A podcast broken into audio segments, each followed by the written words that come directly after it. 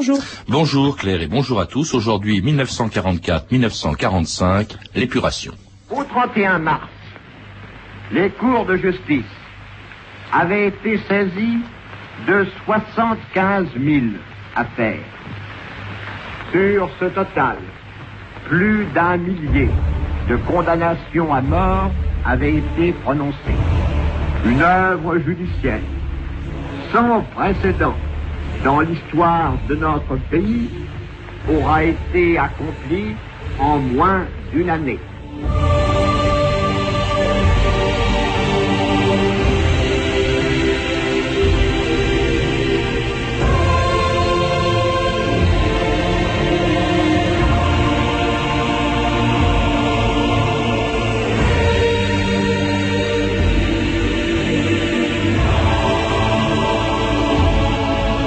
Le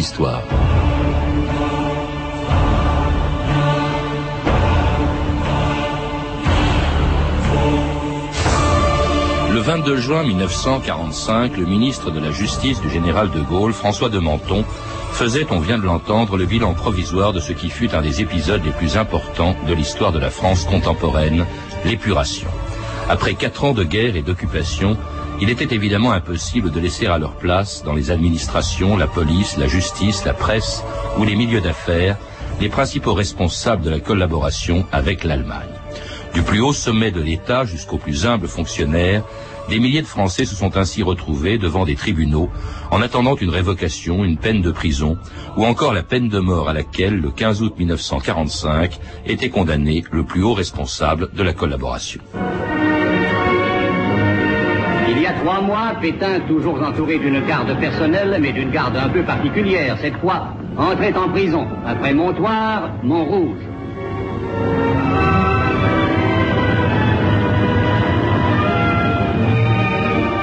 Celui qui s'était fait nommer chef de l'État allait commencer derrière ces sombres murailles le dernier chapitre d'une longue vie.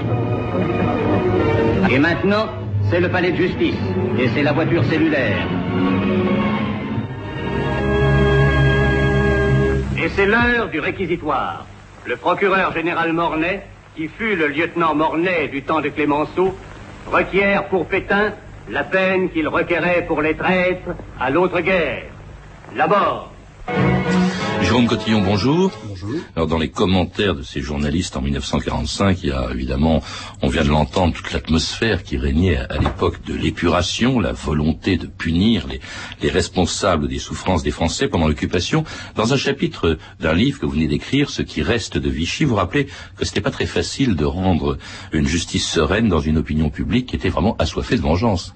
Nous sommes évidemment en 1944-45 dans un contexte de libération euh, où cohabitent évidemment un certain nombre de, de personnages, euh, pour certains euh, des gens emprisonnés, pour d'autres suspectés depuis le plus petit clocher jusqu'au plus haut niveau de l'État, nous l'avons entendu dans votre introduction et dans les commentaires, si bien que cette ambiance de, à la fois transitoire, si vous voulez, mais dans le même temps extrêmement incertaine, conduit à un certain nombre de comportements dont on pourrait dire qu'ils relèvent pour certains d'un contexte d'un comportement très irrationnel, et euh, puisque vous y faites allusion, l'épuration sauvage de ce point de vue a été extrêmement significative.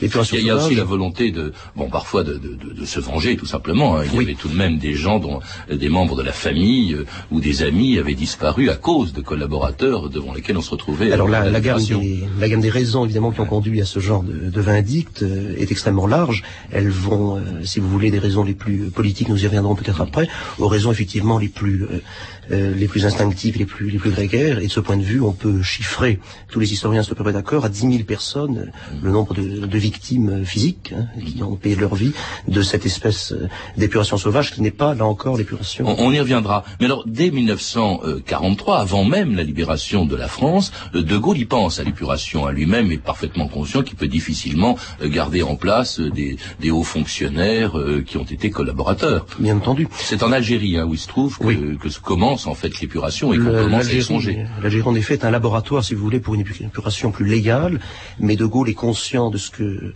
une sorte d'épuration sauvage s'installerait et a dans le même temps, outre l'intention effectivement de remettre en place et, sur, sur ses pieds l'État l'État de la France, a tout à fait conscience évidemment de ce qu'il faut préserver de ces espèces de débordements, euh, une population euh, facilement accusable pour un prétexte dérisoire. En créant dès le 18 août 44 un comité d'épuration hein, qui arrêter les fonctionnaires. Et puis le 20 mars 43, euh, hein. et puis le 20 mars 44, il y a même un premier procès qui va se solder d'ailleurs par la mort de celui qui comparait justement devant la justice de De Gaulle. C'est Pierre Pucheux, ancien ministre de, de Pétain, qui arrive en Algérie, et qui croit pouvoir changer de camp comme ça et qui est condamné à mort et exécuté. Pucheux, c'est le premier épuré en quelque sorte. Pucheux est en tout cas symboliquement le, premier épuré et euh, celui qui endossera la, peine la plus, la plus capitale. Euh, d'une certaine manière, c'est une, une ouverture très symbolique, si vous voulez, d'une épuration, épuration légale qui se solde par une, condamnation à mort, hein, une exécution, euh, mais qui se solde aussi par une sorte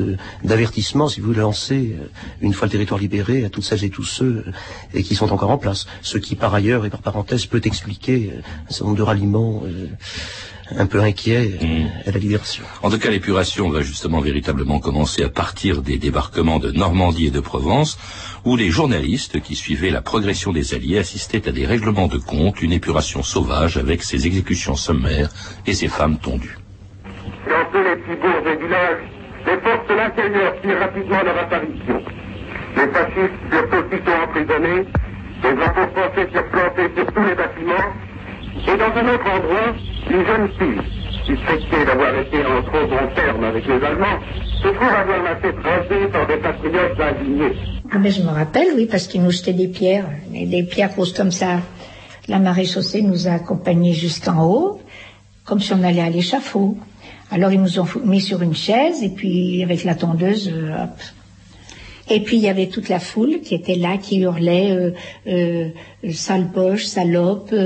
J'ai pleuré, mais ils n'ont pas vu quand j'étais comme ça et que je voyais mes cheveux qui tombaient. Et quand on passe là, dans, la, dans ce village, dans ce pays-là, eh bien moi, je, je, regarde pas. Voilà, je préfère pas. Ben oui, babé, mets-toi à ma place.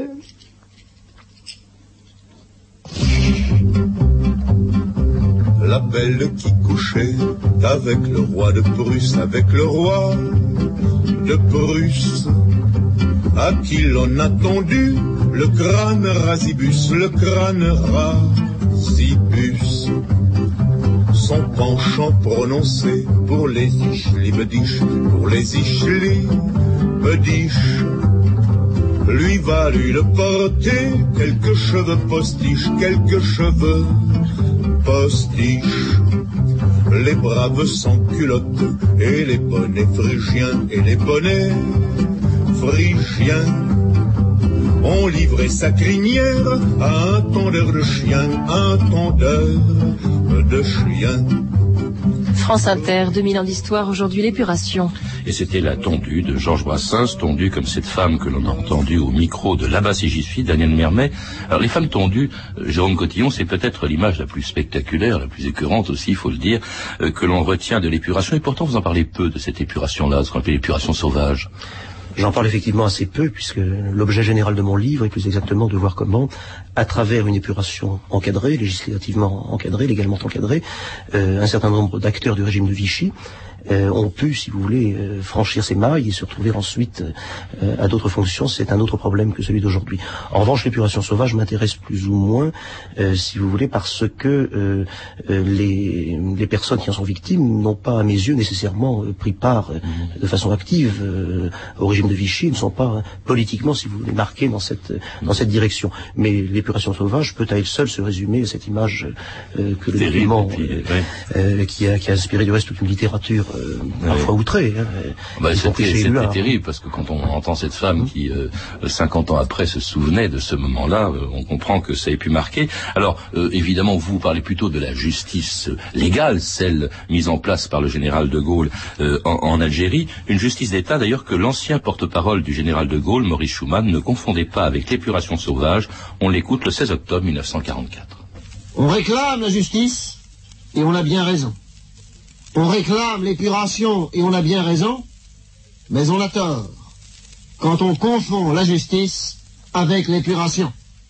L'une et l'autre sont également nécessaires, mais encore une fois, elles sont distinctes. En effet, la justice implique des garanties judiciaires.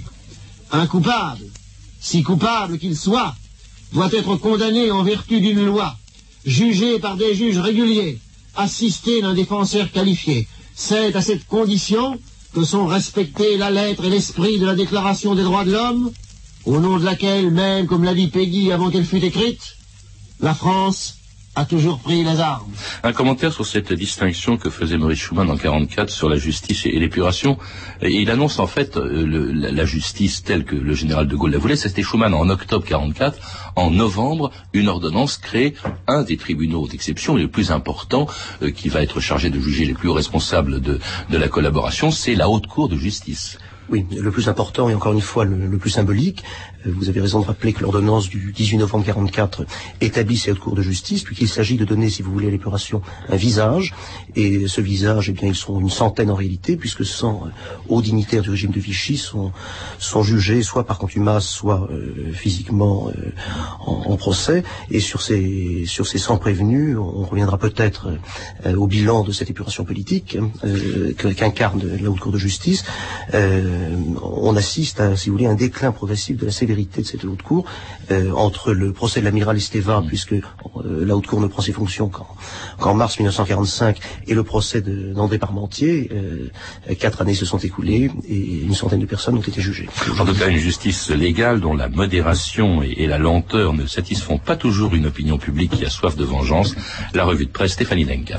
D'abord, sur le principe de l'épuration, tout le monde est d'accord à peu près. Hein. Pendant plus de quatre ans, explique le journal Le Populaire, des Français se sont mis au service de l'ennemi. La quatrième République se doit donc de les éliminer avec une rigueur impitoyable. Même si, reconnaît le journal socialiste, l'épuration ne doit jamais prendre l'aspect d'une vengeance. Pourtant donc beaucoup se plaignent de l'inefficacité de la justice officielle. À gauche, par exemple, Madeleine Jacob, la chroniqueuse judiciaire de Franc-Tireur, accuse la Cour de justice de ne juger que des miliciens de seconde zone et de ne pas s'attaquer aux grands personnages qui, dit-elle, bénéficient de passe-droit. Elle parle même d'une parodie de justice. Et Franc-Tireur l'affirme, pour juger les traîtres, il fallait instituer une justice révolutionnaire avec des lois d'exception et des tribunaux du peuple. Alors ça va loin, mais le ton reste encore poli. Hein. J'ai trouvé par contre un article d'un journal régional qui s'appelle Le Mur d'Auvergne et euh, là, il appelle carrément à la vengeance pure et simple. Hein. Justice, non. Vengeance, oui. La mort pour la mort, la torture pour la torture. Et ce journal, en termes, on va dire, euh, viril, hein, s'en prend d'avance à ceux qui oseraient protester. Ah, nous percevons déjà les protestations des fossiles du droit des gens, des constipés de la notion juridique et des émasculés d'une morale émolliente à l'usage des vieilles filles ou de la société protectrice des animaux. C'est authentique. Hein. Alors, mais cette justification des exécutions sommaires, on la trouve aussi, hein, autrement dite, dans un grand journal national comme l'Humanité, où Marcel Cachin n'hésite pas à affirmer que les exécutions sommaires de Collabo et la tonte de ces misérables filles du ruisseau, je cite, répondent aux exigences de la conscience publique et sont une garantie d'ordre dans la cité qui n'aurait pu vivre au contact de ses membres pourris. Des intellectuels hein, s'opposent entre eux sur la question de l'épuration. Dans le Figaro, François Mauriac voit dans l'épuration un mal nécessaire, mais il en dénonce les abus notamment l'inégalité des sentences des cours de justice, où, dit-il, tout n'est que hasard et arbitraire. L'écrivain catholique en appelle à la charité et à la réconciliation nationale. En Mauriac se fera traiter d'ailleurs par le canard enchaîné de Saint François des Assises. vous celle-là. Alors dans Combat, Albert Camus répond à Moria qu'il n'est pas d'accord. Camus reconnaît qu'il a des abus aussi, mais il se déclare pour une justice rapide et totale. Notre conviction, dit Camus, est qu'il y a des époques où il faut savoir parler contre soi-même et renoncer du même coup à la paix du cœur. Et le poète euh, Paul Éluard, euh, à ceux qui appellent à l'indulgence, répond ceci Ceux qui n'ont pas de cœur nous prêchent le pardon. Il n'y a pas de pierre plus précieuse que le désir de venger l'innocent. Il n'y a pas de salut sur la terre autant que l'on peut pardonner au bourreau. On le voit, Jérôme Cotillon, à part François Mauriac, l'atmosphère n'est pas tellement à la clémence en 44-45. Euh, quelques mots peut-être sur ce débat entre Mauriac et Camus sur euh, la, la, justice ou de l'épuration? Oui, tout d'abord, cette revue de presse démontrerait bien que les esprits ne sont pas sereins. Non. Et euh, mis à part les propos plus ou moins euh, orduriers de certains, relevant plus de la loi du talion que Ouais. d'un véritable débat, euh, oui, Mauriac et, et Camus incarnent à eux un débat fondamental qu'ils ont le mérite de poser dès 45, euh, qui ensuite euh, se fera justice un peu plus tard. Euh, Mauriac par charité chrétienne, mais aussi par, euh, euh, je le crois, euh, comment dirais-je, opportunité politique. Il a bien compris qu'il fallait euh, rétablir au plus vite euh, des élites, euh, écarter les, les poids morts et, et assainir, assainir l'ensemble, mais de façon limitée. Euh, tandis que, Camus lui-même euh, voit ça sur un plan, qui relève plus de l'âme humaine, c'est-à-dire d'une sorte d'éradication d'un mal nécessaire. Les deux approches sont apparemment contradictoires, mais ne le sont pas tant finalement. L'opinion publique, euh, parce qu'il n'y a, a pas que Mauriac et Camus, elle a beaucoup pesé hein, quand même sur les sur les verdicts. Elle a énormément pesé. Euh, de cette vengeance dont on parlait dans le contexte de départ, euh, réclamée à eu et à ici ou là, euh, on passe assez rapidement à une sorte de lassitude de l'opinion, parce qu'après tout, euh, le poids du quotidien reprend, euh, reprend le dessus. Euh, si les- la reconstruction est en marche, euh, les effets d'un retour à la norme ne seront pas sentir. Et il y a quelque chose d'un peu dérisoire euh, dans l'ordre des priorités quotidiennes, si vous voulez, de cette opinion, à voir encore quatre ans ou cinq ans euh, euh, la- après la libération de la France, un certain nombre de dignitaires, parfois de seconde zone, euh, euh, être. Oui, cela dit, elle s'intéresse quand même aux procès les plus importants, Les plus ceux de la. Haute Cour de justice, c'est-à-dire des principaux responsables euh, du régime de Vichy. La Haute Cour de justice qui a prononcé 18 peines de mort, dont certaines, comme celle de Pétain, hein, ont été commuées en détention à perpétuité, Pétain mourant en 1951, alors que Pierre Laval, lui, était exécuté dans l'enceinte de la prison de Fresnes. Écoutez cette archive, elle est impressionnante. La mort de Laval, le 15 octobre 1945. Une route bordée d'arbres. Ici, c'est le calme. Un vent froid souffle. Des maisonnettes de briques, un château d'eau délabré. C'est paraît-il là-bas, à 800 mètres de notre voiture, qu'il doit être exécuté. La police est éparpillée dans les champs et les jardins, nous empêchant d'approcher. Chacun tend l'oreille et nous attendons la salve qui nous annoncera la fin du traître.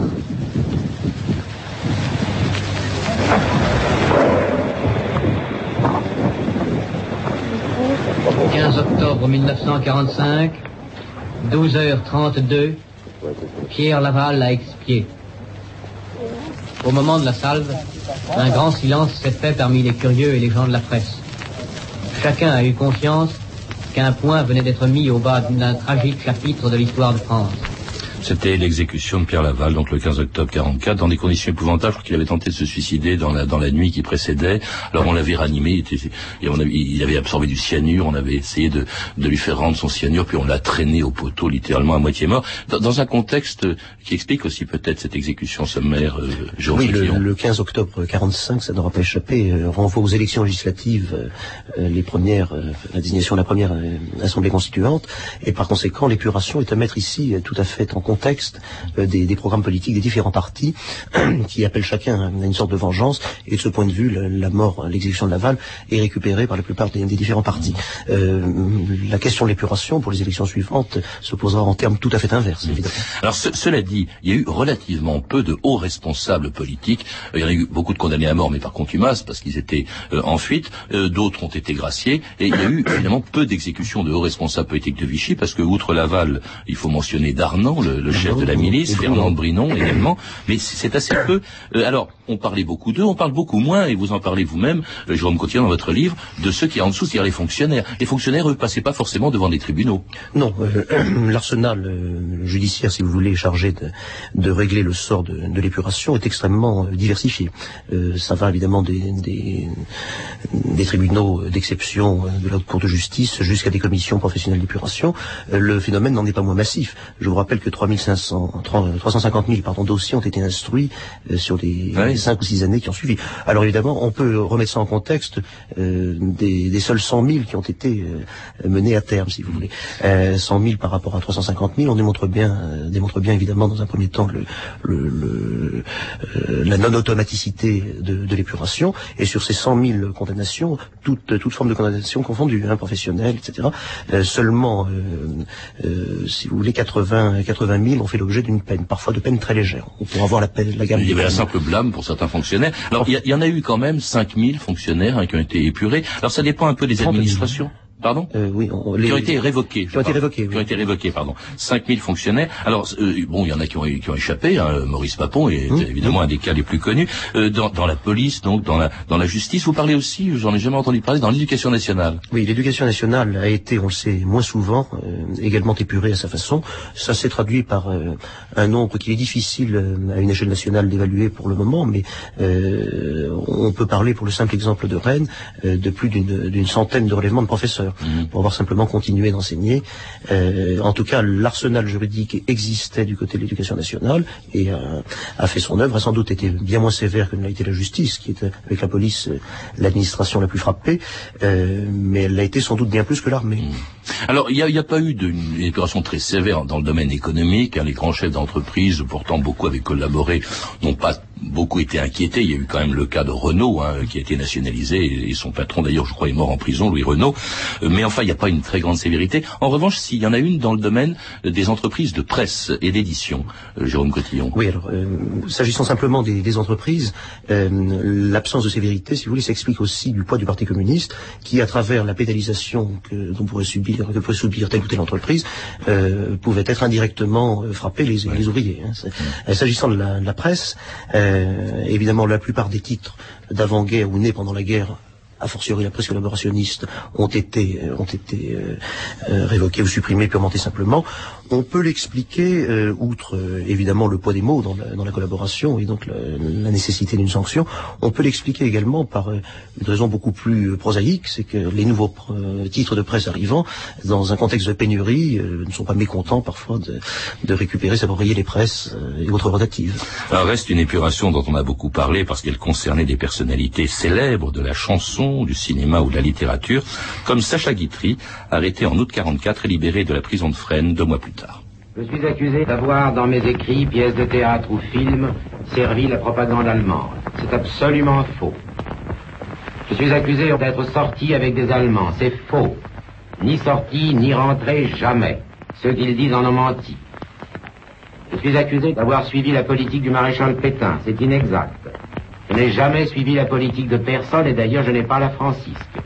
J'ai respectueusement considéré le maréchal comme le chef de l'État et j'ai observé son martyr. Je suis accusé d'être antisémite, tandis que d'autre part, certains me déclarent israélite. Ce qui est inexact, deux fois inexact.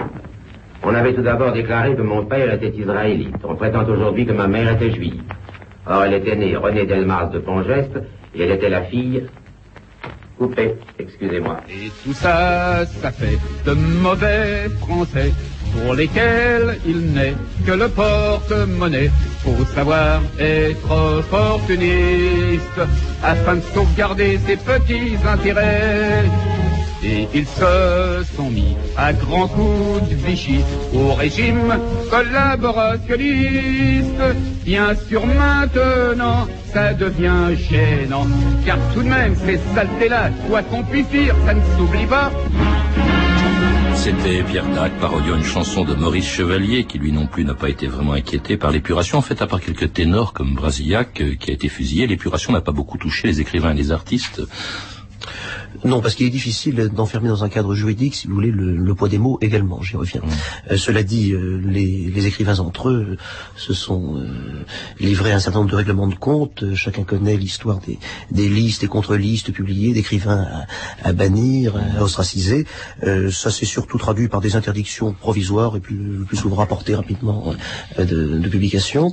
On peut signaler au passage tout de même la, la révocation assez paradoxale de, de quatre académiciens qu'on peut euh, à un certain titre rattacher au monde des lettres, si vous voulez, euh, dont ceux des deux Abel, hein, Bonnard et Herman, ainsi que Maurras. euh, Maurras et, Mmh. Pétain. Et Pétain. Encore que le cas de Maurras et de Pétain soit plus compliqué, puisqu'ils ont été interdits de siéger, mais leurs fauteuils de leur vivant n'ont pas été euh, pourvus. Ce- Cela dit, euh, on peut dire quand même que globalement, euh, d'autant plus que bon, des gens comme Céline, lui n'a été, alors malgré ses écrits orduriers, antisémites orduriers, n'a été condamné qu'à euh, par contumace à un an de, de prison. Il est revenu à la faveur d'une amnistie. On a l'impression qu'on veut très vite, en, en 53, 1951, on a l'impression qu'on veut très vite, au fond, euh, se, se, débarrasser du problème et, et euh, au fond euh, effacer, euh, passer l'éponge très vite, Jérôme Cotillon. Exactement. la sévérité de 45, après tout, que serait-il devenu de Brasillac s'il avait été jugé en 47, je ne sais pas, le cède assez, assez rapidement, une sorte de retour à la norme réclamée, on le disait, par l'opinion publique, mais aussi par un retour, si vous voulez, légal à la norme, par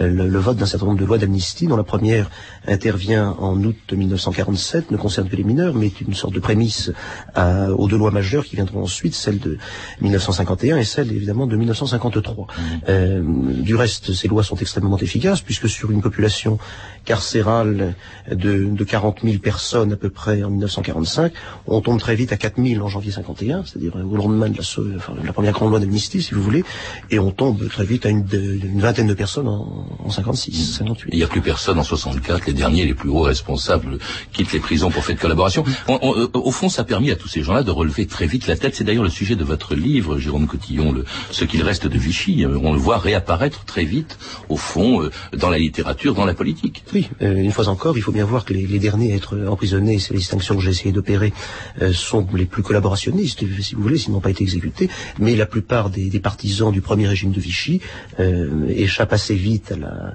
à la, punition collective et se retrouvent par différents biais, effectivement, aussi bien celui de la, de la presse, de, de la profession elle-même que par le biais de la politique au cœur de, du débat à nouveau. Mm on le voit assez nettement.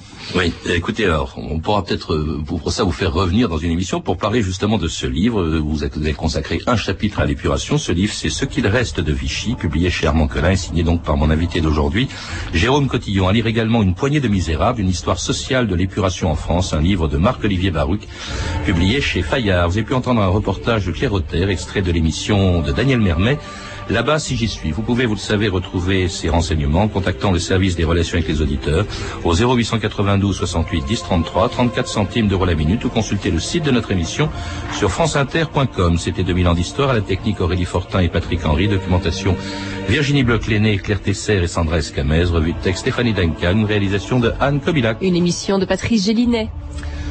Demain, dans 2000 ans d'histoire, un anniversaire, la mort de Lénine, c'était le 21 janvier 1924. Il est 14h30 sur France Inter.